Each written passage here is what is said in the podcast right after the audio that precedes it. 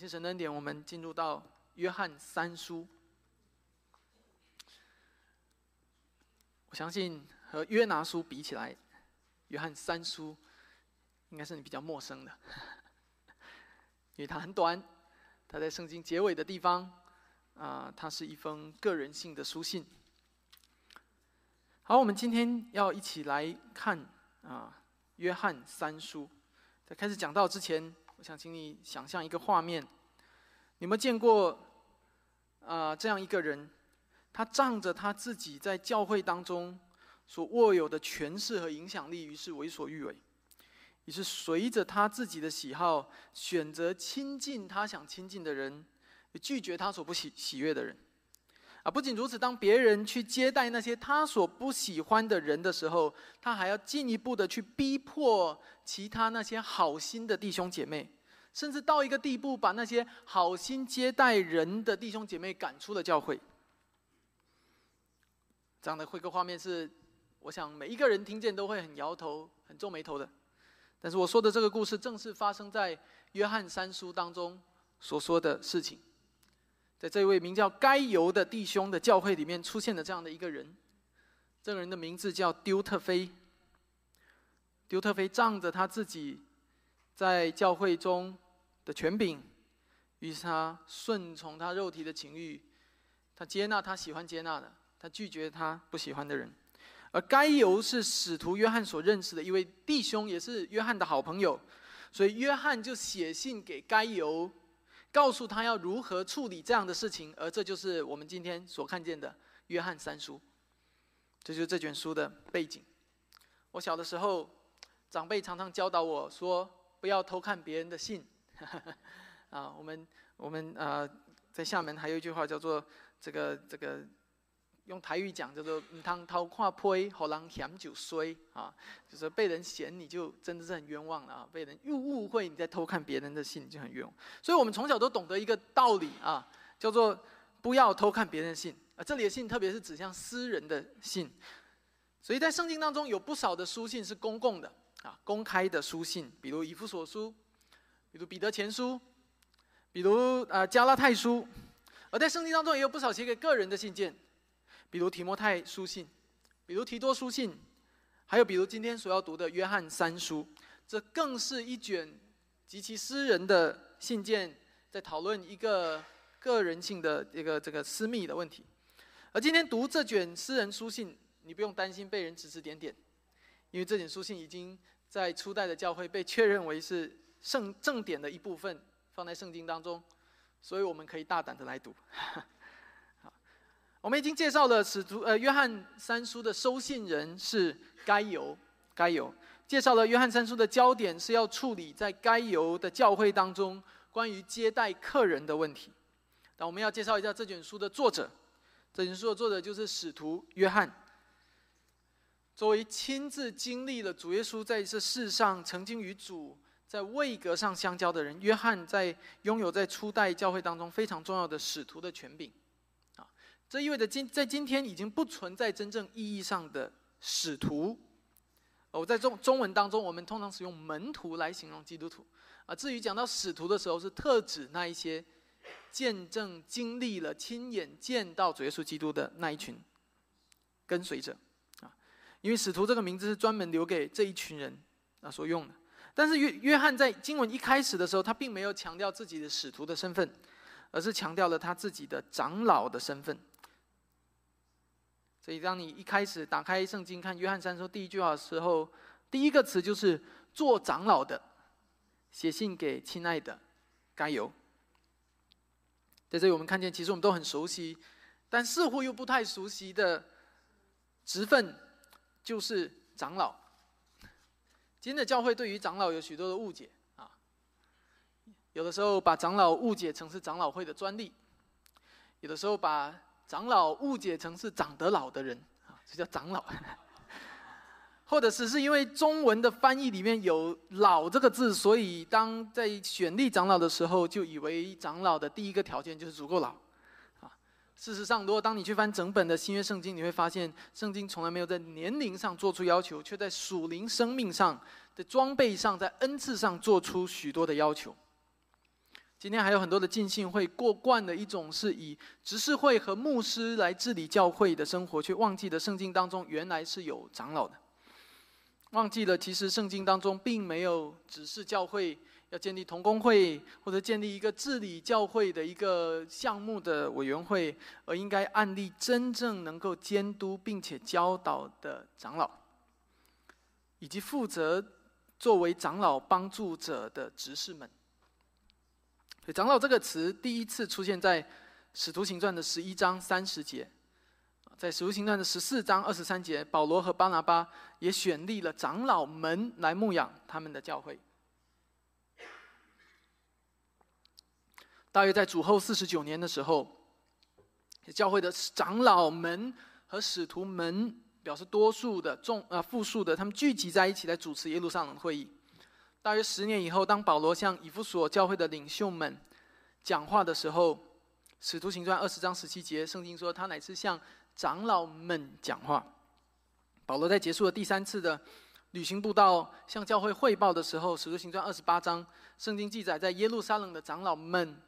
随同首席长老雅各聆听了他们的分享，所以所有的这些证据都表明，当约翰写这封信的时候，长老在初代教会当中已经有大约二十到四十年的历史的时间了，也被初代教会所广广泛的采用。我盼望借着这个机会，我再一次预备大家的心，当我们在思想教会回归圣经的治理的模式的时候，我们应该明白众长老的带领。一直是圣经所向我们表明的其中的一个部分。另外一部分是什么？会众治会众治理，众长老带领下的会众治理，这是啊整个圣经向我们所呈现的画面。我们讲到会众制的时候，讲到的是会众是教会权柄最终的诉诸对象，教会的权柄是最终的权柄，但是这个权柄如何的运作，如何的发挥功效，在是在。众长老的带领下，所以请大家预备心，在我们下半年的主日学当中，我们还讨论这个，我还会讨论这个问题，并且最终会落实在我们的章程修改当中。所以，如果你有这方面更多的疑问，我非常鼓励你来参加我们每一周周日上午九点半在教会里面的啊举举行的主日学的施工。我们接下来一起来读约翰三书的一到第八节，来思考这封私人信件的上半部分。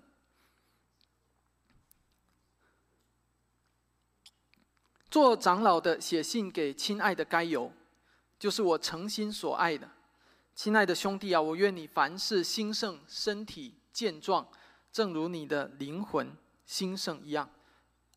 有弟兄来证明你心里存的真理，正如你按真理而行，我就甚喜乐。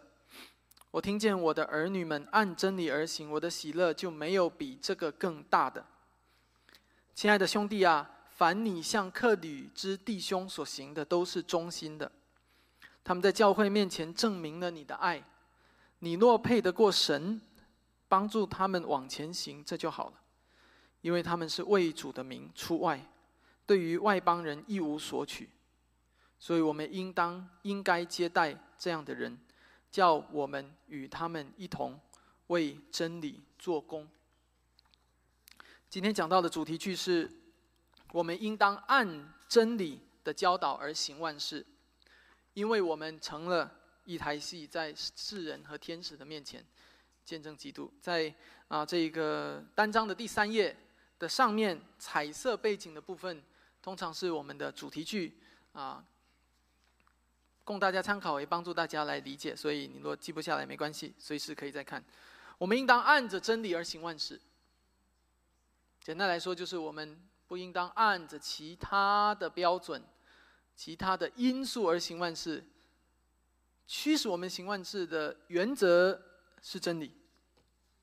在今天的讲道当中，我们一共会分为两个部分。第一部分我们会看到一到第四节，看到约翰称赞该有的点，就是在按真理而行；而到五到八节则会讲到他按真理而行的其中一个表达、一个表现，就是他接待，按照真理接待人。所以，什么才是真理？我们去哪里寻找真理？你会读到，在这段经文里面，高频词、关键词就是真理。我们今天对这个词并不陌生，今天这个世界是一个可以说充满谎言的世界，与此同时，这个世界也是一个在寻求真理的世界。这一点你会从所有的政治新闻当中看见，无论是在亚洲还是在美国，不同政党之间常常彼此的指责，常常指责对方制造假新闻，超译一些的那谈话的内容，指责对方说谎。然后呢，自夸自己才是真理的代言人，是真相的发言人。去年还有一个社交的媒体，名字就叫做 Truth，这非常有意思的现象。这现象在告诉我们一件事情，就是今天许多人都在问一个问题，就是 What is the truth？什么是真相？什么是真实？什么是真理？但弟兄姐妹，如果你有尝试过在这个世界上寻找真理的话，最终你一定会发现，在人间在这个世界上，你没有办法寻找到真正的真理，因为没有一个人是真正成圣的人，可以将自己完全的敞开，毫无保留给世人看，说这就是真实的我。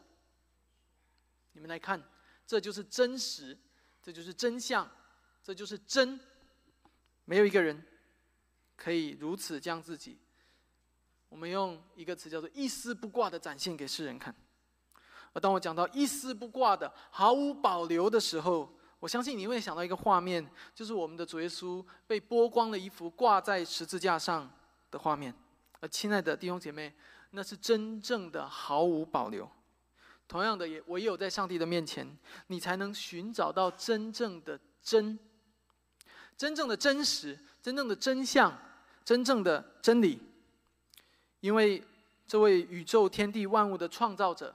创造主正是真理的源头，因为他是创造主，我们是被造的，所以唯独他有权柄来定义、来教我们、来告诉我们说，到底什么是真。简单来说，当上帝说这件事情是真理的时候，表明他就是最终的真理。今天拜登如果说一件事情是真理的时候，不一定；今天川普如果说一件事情是真理的时候，不一定。我并不说不是，但不一定。不一定，并非意味着绝对不是，也不是意味着绝对是。那这个时候你应该如何判断？很简单，我们有一个宝贵的准绳，这个准绳是上帝赐给我们的，就是我们手中这本圣经。所以不论何事，如果我们不把它放到圣经之下来检视、来审视的话，我们就没有办法知道何为真。不论何时，只要不合乎圣经的教导，我们就不能够说那个是真理。因为圣经是神的话语，是真理的准绳。所以，当我们要进入到约翰三书的时候，我们应该要在这个思问题上有所思考。否则，当你听完今天的讲道，在你的心中有一个关键词叫“按真理行”的时候，你会问：然后呢？那到底什么是真理？所以，当你没有明白什么真理，你记住“按真理行”这句话，并没有意义。所以，请请大家记住，真理不是你说的就是真理，我说的就是真理，不是。唯有当我们所说的合乎上帝真理的准绳的时候，那才能够是真理。也就是说，最终我们不是真理的发明者，我们充其量只是真理的传递者或者背负者而已。也就是说，最终我们不是按照某个人、某个牧师、某个传道所教导的真理而行，也不是按照某一种传统，或者某个总统或者某个州长。某个市长所教导的而行，我们乃是按照圣经所教导的真理而行。你最终顺服的是圣经。接下来我们要简单的厘清一下，在约翰三书当中，一共出现了四个人。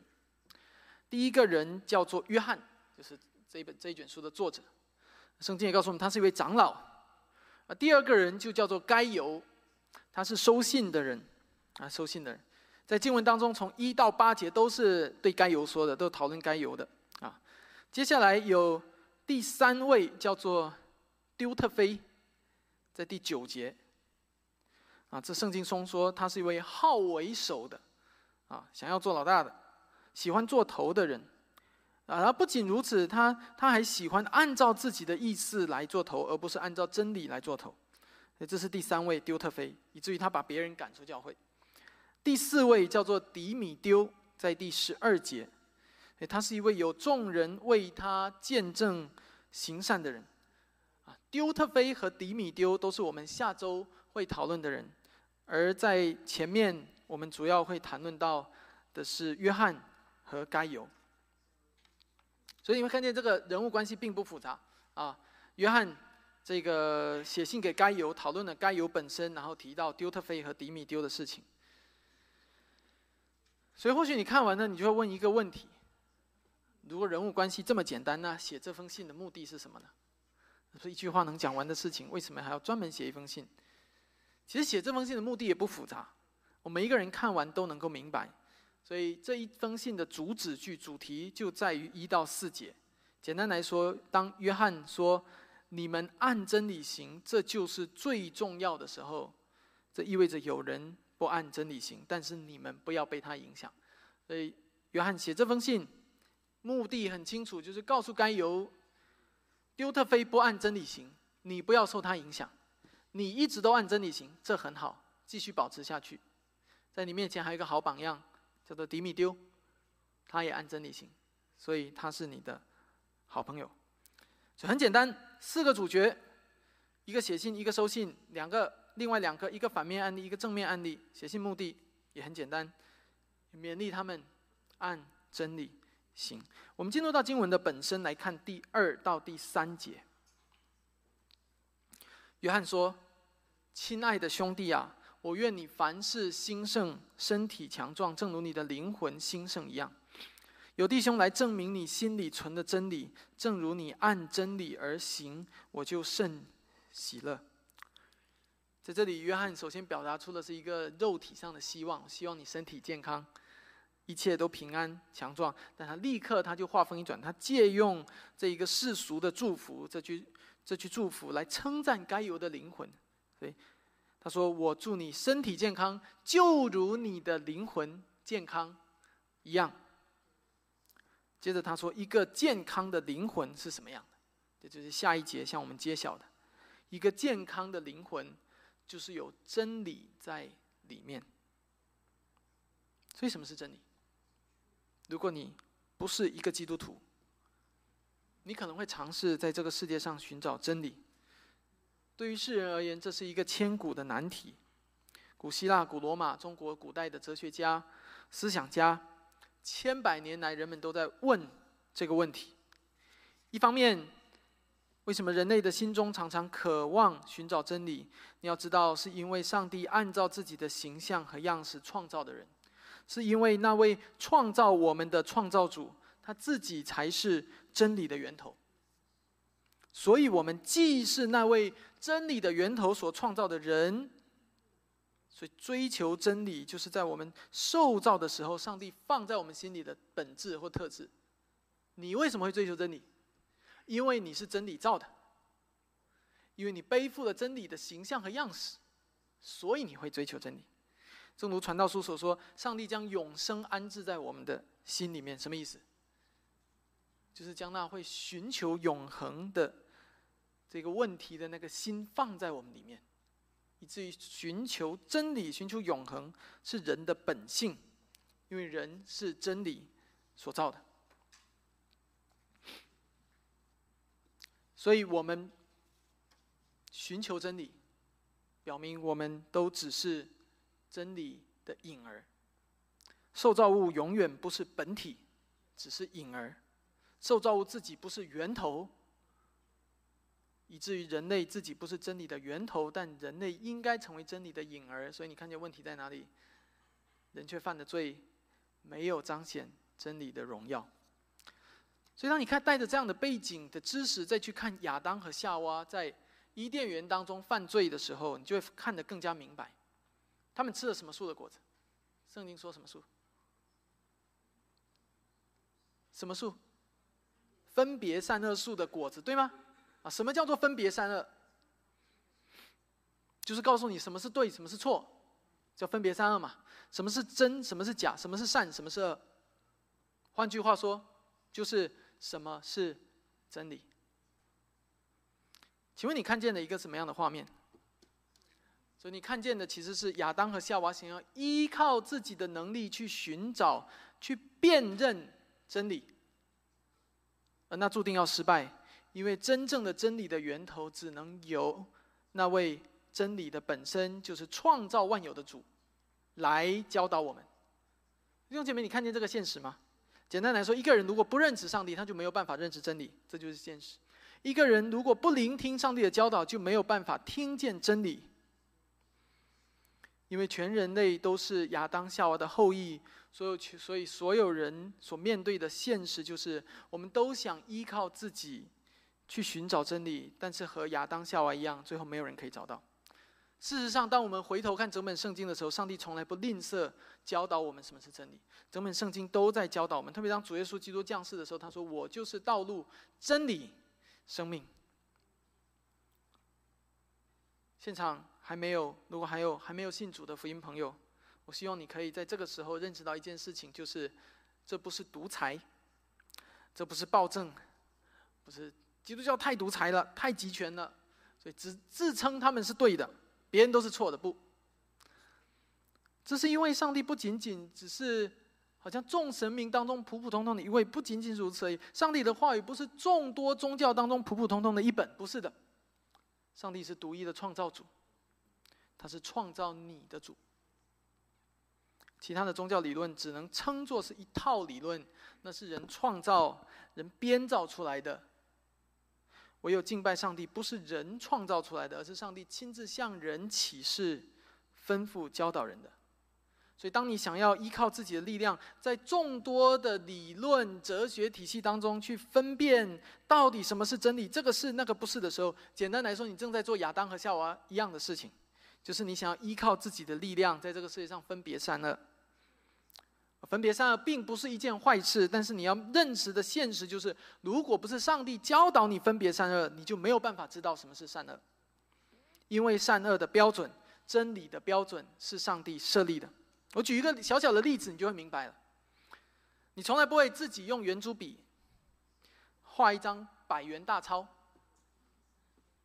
然后你拿去银行说我要存钱，然后银行的人说你这张是假币。然后你就要说你太独裁了，凭什么你说真的就是真的？你你不会做这个事情，对不对？为什么？因为你知道真币的标准是银行制定的。你不会跟他说啊，你太嚣张了，你歧视啊呃，你不懂得什么叫平等吗？啊，你你的钱是钱，我的钱难道就不是钱吗？啊，你不懂得什么叫尊重吗？啊？你说这个，你的你有你的标准，你就不能尊重我的标准吗？很显然，你不会这么做，因为真假的标准不是你制定的。亲爱的弟兄姐妹，这是一个很荒唐的画面：一个人拿着假钞去银行大骂银行，要银行认证他的假钞是真钞。你听听想起来会是一个很荒唐的画面，但这样的画面却在我们生活中的每一个角落，就是人们高举着自己的理性，自己所谓的聪明智慧。或者是某一个已经过世的人的智慧理论，然后就说这就是真理，而这是很荒唐的，但是却很显然很常见，甚至可能已经发生在你的生命当中。所以，当我们今天的讲到的标题讲按真理而行的时候，我们有第一个问题要解决，而且我想我们已经解决的就是什么是真理？我们去哪里可以找到真理？答案就是回到那位真理制定者本身，就像你。去到那个制定真钞的人面前，你才能知道什么叫真钞。回到真理制定者的面前，回到上帝的话语里，回到基督里面，因为他是那唯一的道路、真理、生命。很显然，我们不可能在短短几分钟之内，把一切整本圣经上帝所呈现的真理都讲解清楚。但是，我们应该在我们的一生当中，不断的去认识。圣经不是在你的书架上，那个真理不是在你的书架上，在你的桌桌上，真理是在你的心里，你才能按真理行。当我们认识到真理并不是一个生命当中的建议，真理不并不是众多哲学当中的一个流派，真理具有排他性，因此当真理显出来的时候，就在宣告其他不是真理的时候，它带来一种至高的权柄，一种权威。就像中央银行宣布这就是真钞一样，与此同时，就在说，所有和这个不一样的就是假钞，它带来一种权柄，一种权威。这也意味着，当真理来到我们面前的时候，这不是一个建议，而是一个命令。就像银行告诉你，这是真钞，从来不是一个 F Y I 供你参考的一个建议，而是不管你认不认可、同不同意，它就是在那里，真的标准就是在那里。一个真理应该是这样的。才是真正的真理。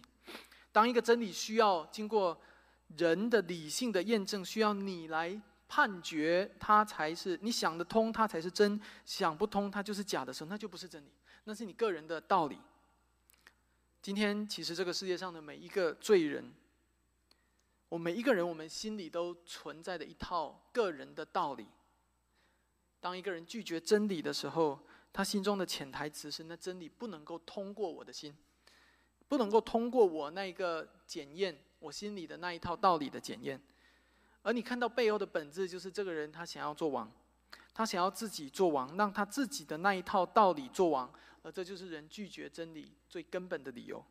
带着这样的思考，你再来看约翰称赞该由说：“你已经接纳真理，存在你心里，并且你按照真理行的时候，你就知道那是非常不容易的一件事情。”这意味着该有丢弃了原来他心中自己的道理，而接受了从上帝而来的真理。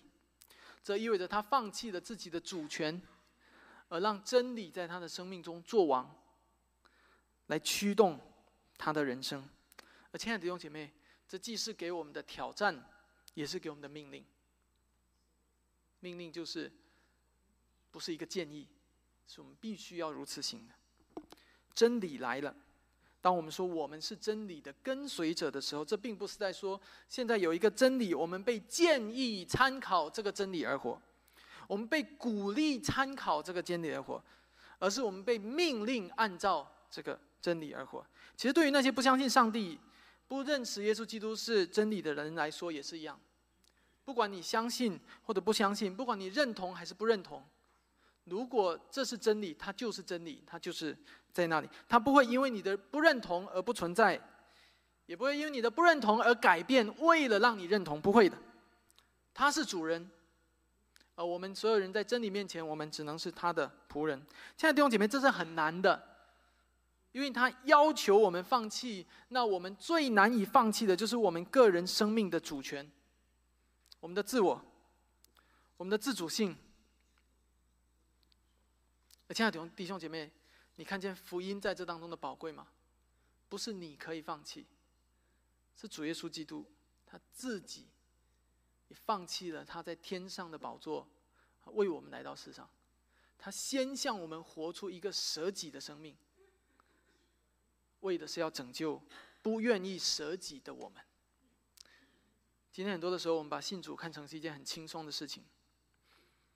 我们常常遇见这样一个情况，甚至有的时候这样的情况也发生在我们身上，就是一个人信主许多年了，但是生命几乎没有什么改变，该自我中心的时候仍然自我中心，该顺服肉体情欲的时候仍然顺服肉体的情欲，想发脾气的时候就发脾气，想伤害人的时候就伤害人，想背后议论人的时候就议论人。很大的一个原因是我们仍然让我们自己做自己的主，而没有让真理来做我们的主。我们心中那个王位坐着的，仍然不是真理，而是我们自己。弟兄姐妹，按照真理来行，不是一件容易的事。这意味着真理要在你的生命里做主，这意味着真理要驱动你的生命。求主怜悯我们，所以我们常常在他的面前悔改。我们要接下来看到约翰顺着这条。这个这个这个脉络，按他称赞该由按真理型的脉络来看到五到第八节，很显然在该由的教会当中出现了不按照真理接待人的情况，就是丢特菲。为了解决这件事，约翰专门写这封信。我们在周三的祷告会当中，非常恰好的啊，不是故意的，也那讲到了创世纪的十八章一到十五节，在那里讲述到了约翰。最著名啊，这个圣经当中最著名的一个关于接待的故事，就是亚伯拉罕接待了三个天上来的使者，其实是三个陌生人，但他不知道这三个陌生人其实就是上帝自己和两个天使成为人来到他面前。亲爱的弟兄姐妹，你会看见圣经当中一贯以来都给我们看见好客、接待、hospitality 是一种美德。而这种美德是每一个上帝的儿女都应该操练的。但你可能会思想，为什么这件事这么重要？不是一个，不就是件普普通通的事情吗？为什么它要成为其中一个指标性的美德？意味着好像每一个基督徒都应该有，都应该要操练，都应该要学习好客，学习接待，学习 hospitality。如果你仔细的思想好客接待这件事情背后，其实要求了一个人具备其他更隐藏性的美德，那你就会理解为什么这个事情如此的重要，像指标一样，我们每个人都应该操练。首先，第一个，接待客旅要求一个人应该舍己，应该无私，而那是很难的。在你们的这一个，在大家的 bulletin 当中，这里有三个。首先，第一个。接待客旅要求一个人应该舍己无私。当亚伯拉罕接待这三位客旅的时候，他杀掉了那又嫩又好的牛犊，而那是一个非常巨大的舍弃。如果是你，你愿意舍弃吗？接待客旅要求我们投入时间、投入精力、投入金金钱和物质，把所有的这些舍弃去和自己以外的人分享，而这常常是违背人性。常常是很难的，这是第一。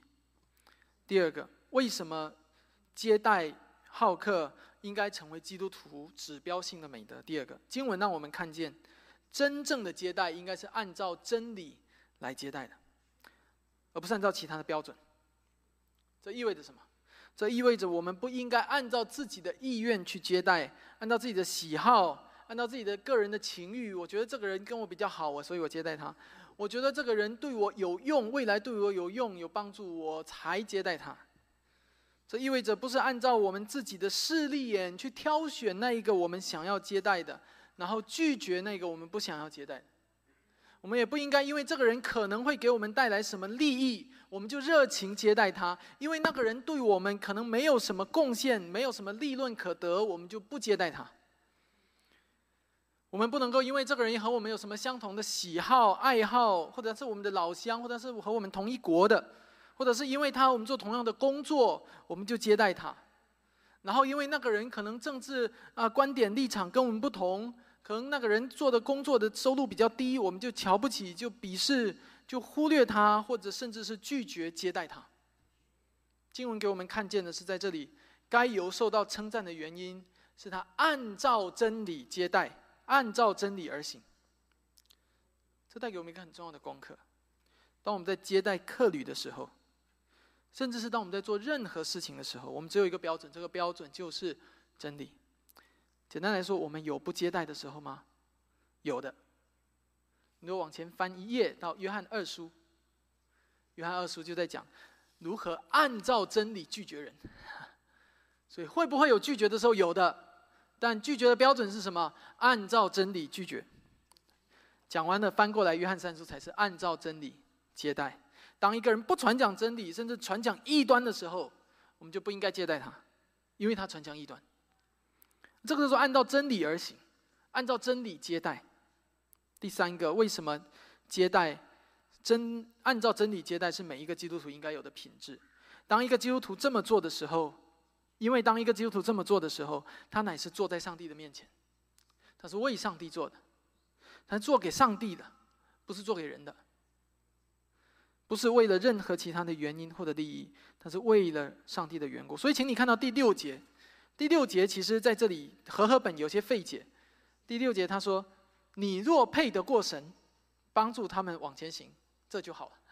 ”这是和合本的翻译，不太好理解。ESV 是这样子翻译的：“You will do well to send them on their journey in a manner worthy of God。”现代中文译本在这句话的翻译是说：“请你照着上帝所喜欢的，帮助他们继续他们的旅程。”哎，这就可以比较好明白了。请你照着上帝所喜悦的，新译本的翻译也是一样，你照着上帝所喜悦的资助他们的旅程，这样是好的。你看见在这当中有一个关键词出来了，上帝所喜悦的。你看见约翰在这里所强调的吗？他在称赞该有的时候，特别提到了该有做这件事情的时候，心里想的是上帝所喜悦的，而不是他自己喜悦什么。在这，我们看到一个很重要的一个功课，就当我们接待人的时候，我们心里要想的，心里头头脑里所思想的是上帝如何喜悦这件事，而不是人如何喜悦这件事。这意味着，我们所想的不是当我做这件事的时候，我会得到什么样的回报。这个人会不会喜悦我？会不会更喜欢我一点？我们心里所想的是，无论这件事情做出去有没有回报，有没有利益，我都是坐在上帝的面前。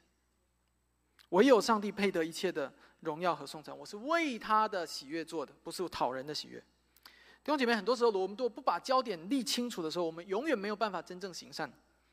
我们不把焦点立清楚的话，每一个行善就像在投资，一边投资一边计算回报率。而那是很悲哀的，这和奉献其实是一样的，对不对？当圣经吩咐我们奉献的时候，乃是在告诉我们心甘情愿的奉献，献得甘心，否则就不要奉献。如果是要投资的，是想说自己有什么利益可得的，那还不如不要奉献。所以我们前几天在讨论亚伯拉罕接待客旅的时候。我们就很期望帮助弟兄姐妹，因为有些弟兄姐妹会误解了，以为亚伯拉罕接待这三个人，是因为这三个人能给他们什么恩典，能够给他们带来什么利益。当我们后来讨论到马太福音二十五章，主耶稣教导我们接待客旅的时候，也有的弟兄姐妹把焦点聚集在接待客旅是为了得天上的国，没有错。主耶稣教导我们，当我们接待人的时候，有奖赏为我们而留。但主耶稣后面讲的话很有意思。他说：“你们接待，怎么叫接待呢？主耶稣说：如果你们不坐在我这弟兄中最小的一个人身上，就不是坐在我们身上。你看见背后的关键吗？什么叫接待？不是看到主耶稣来啊，主耶稣，我把你接待到我的家里面，哇，我给你好吃好喝伺候你，然后问你，哎，我天上的国，你你准备好了吧？啊？主耶稣说：不是的。”你如果不是坐在这弟兄中最小的一个身上，对你最没有帮助的人身上，你就不是坐在我的身上。你看见那个关键吗？弟兄中最小的一个，往往是最容易被忽略，人们最不喜欢接待、最不受重视的那一个，是让人看起来觉得说接待他也没什么用，又不会有什么回报。所以主耶稣教导我们什么？主耶稣教导我们要在我们当中。现在就带着开始来，大家睁大眼睛找我们当中最小的是谁？是这样子吗？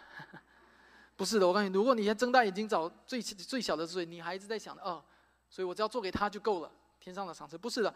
主耶稣乃是吩咐我们说，应该服侍每一个人，接待每一个人，因为你不知道那个最小的那个是谁，你应该不看这些事情，不看到底谁大谁小。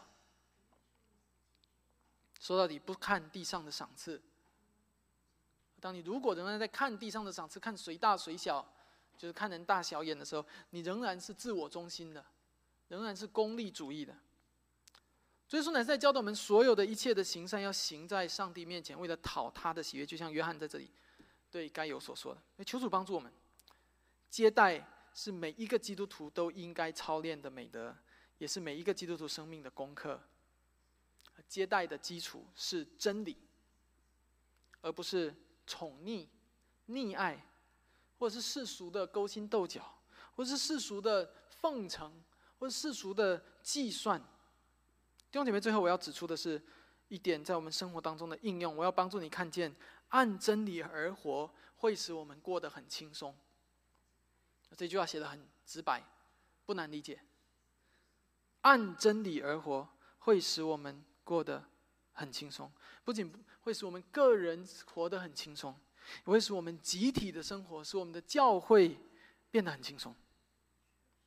弟兄姐妹，有的时候我们要承认，在我们的文化当中背负太多的糟粕，太多令人不自由的东西，而其中一个糟粕就是所谓的复杂的、没有必要的一些的人情世故。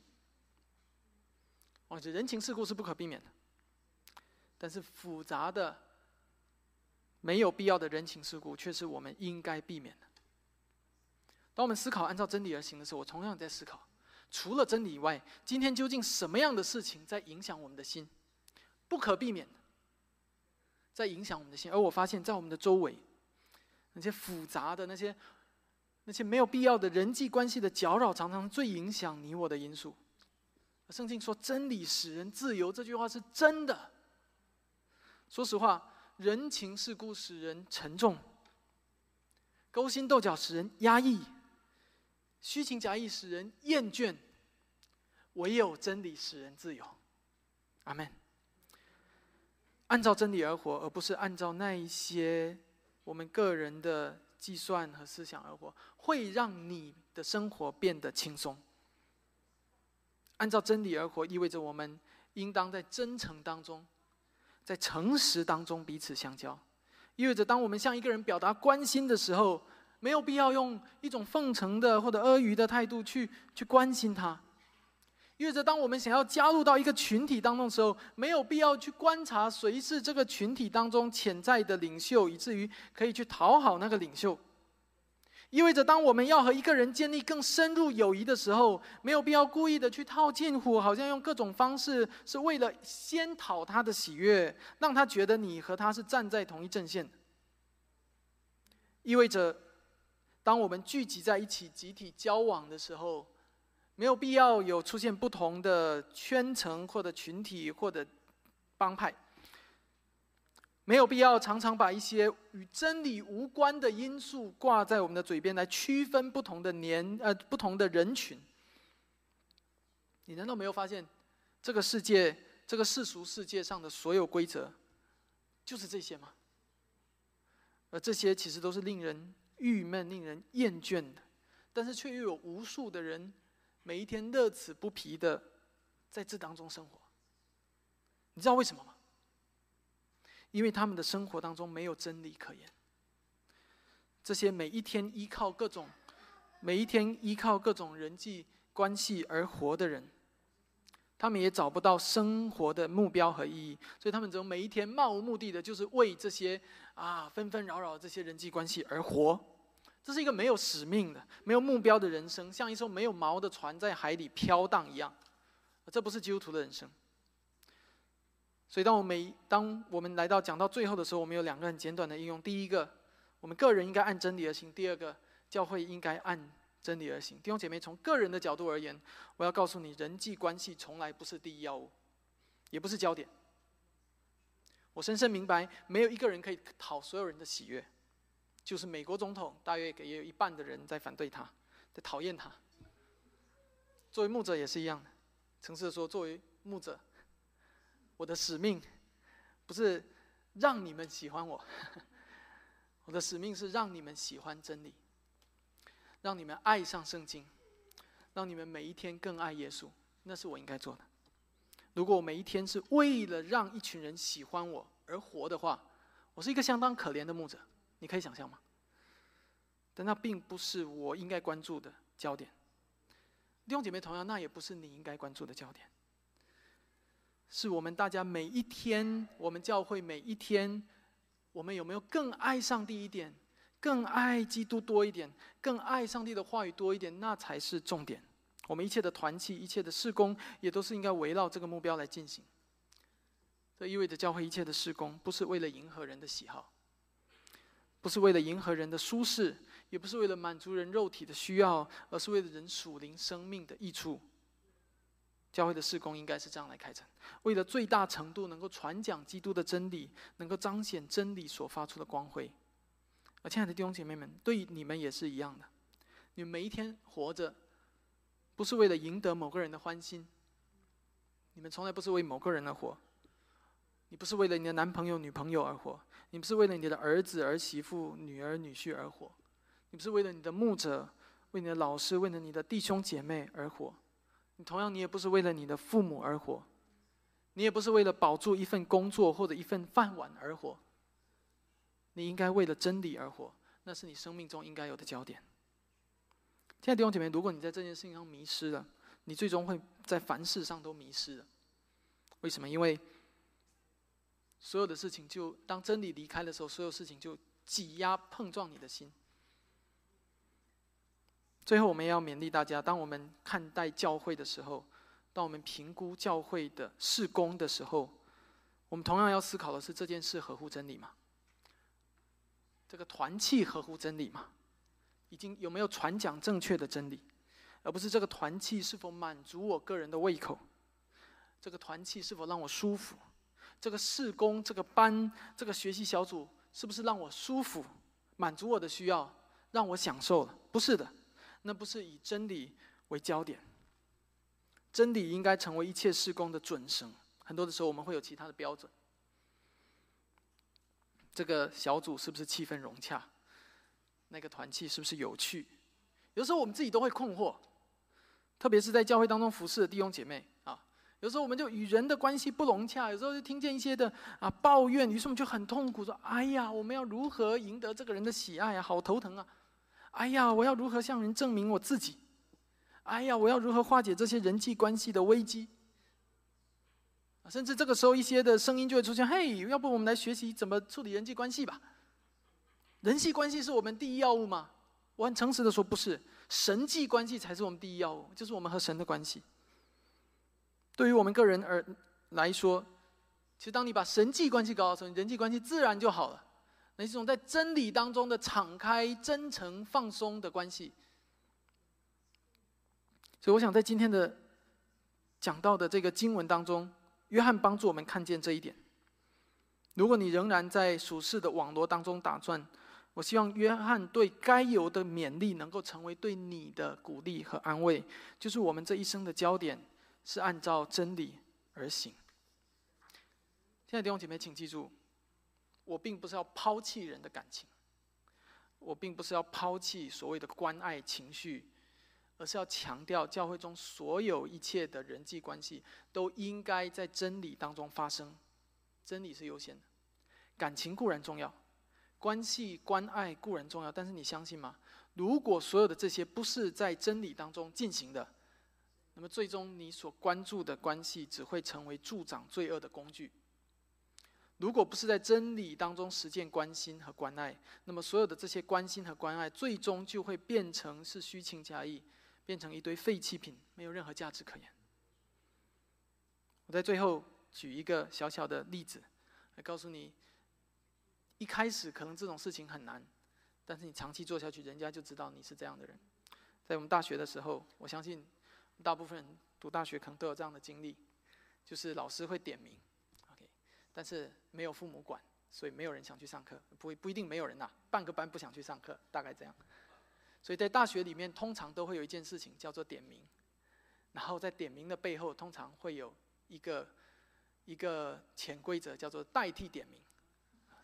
然后老师叫到某某某，啊，他没有来，然后就要提前交代好自己的朋友，哎，到时候说到啊就好了。哦，我很诚实的说，在我的大学当中，同学从来不会找我点名，但他们不是没有找过我，只是他们在一开始找我的时候。那个很难，这个是你的好朋友，你不听他点名吗？弟兄姐妹，这就当我们想要按真理行的时候，我跟你讲很难的。他说：“你跟我不是兄弟吗？你不是我好朋友，你为什么不帮我？这个小忙你都不帮我。”但是我告诉你，当时间长的时候，慢慢的人家认识到你在这件事情上是不妥协的时候，人家自然不会找你。人家知道这个人行事的原则。在人际关系之上，还有更重要的一件事情。弟兄姐妹，我只举一个很小的例子，我帮助你、鼓励你，来思想我们如何与人相相处、与人交往。有的时候，人际关系会使我们很痛苦的，但是不要忘了，在这之上还有真理，让真理统治我们的人生吧。这意味着你丢弃那些以人际关系为中心的偶像，让真理统治我们的教会吧。这意味着我们应该成长成为一个爱慕真理的共同体。这意味着我们所有的事情都应该让真理来作为我们的准绳来定夺。求主帮助我们，我们一起来祷告。